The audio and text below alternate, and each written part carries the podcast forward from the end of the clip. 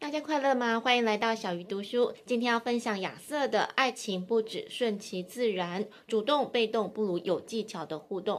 很多人都觉得女生主动很随便，但是作者希望先让大家明白一些不同的观念，而且可以试着从不同的观点来思考感情这回事。或许你会发现自己并不是不善于吸引，而是有些地方一直过不去。在亚洲社会最常见，同时也是对女性要达到恋爱自由最没有帮助的，就是女人不能主动。当你认为所有的人会对你的行为产生议论，你害怕自己被人看不起，你怕自己的主动没有结果，你担心自己真心换绝情。当你有这许多看似针对别人的敌意，实际上是对自己的不够好产生的担忧时，就会被恐惧绑架。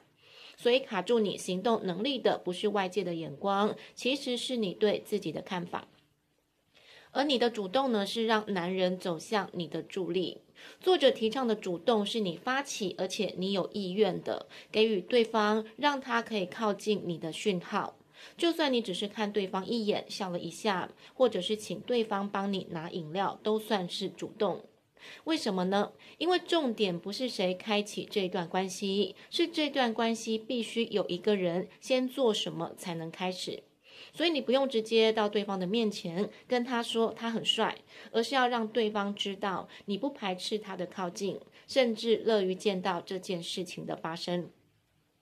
即使没有人发现是你主动也没有关系，只要最后让两个人开始连线的目的达到，是谁主动根本就不重要。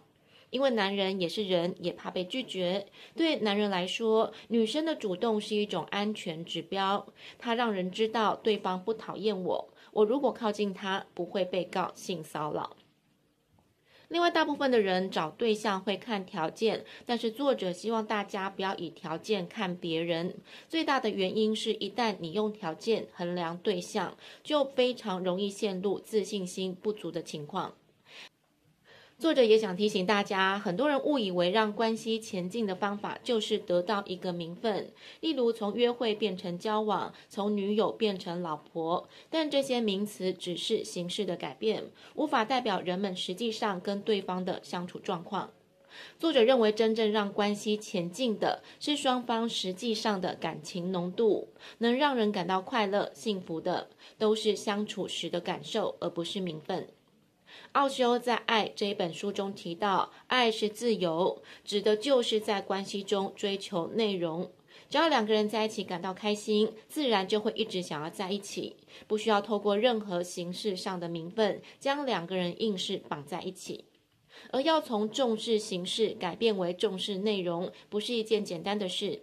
作者希望大家先明白这个道理，接着必须在平时的相处去提醒自己。问问自己，现在的你是把心力放在形式还是内容？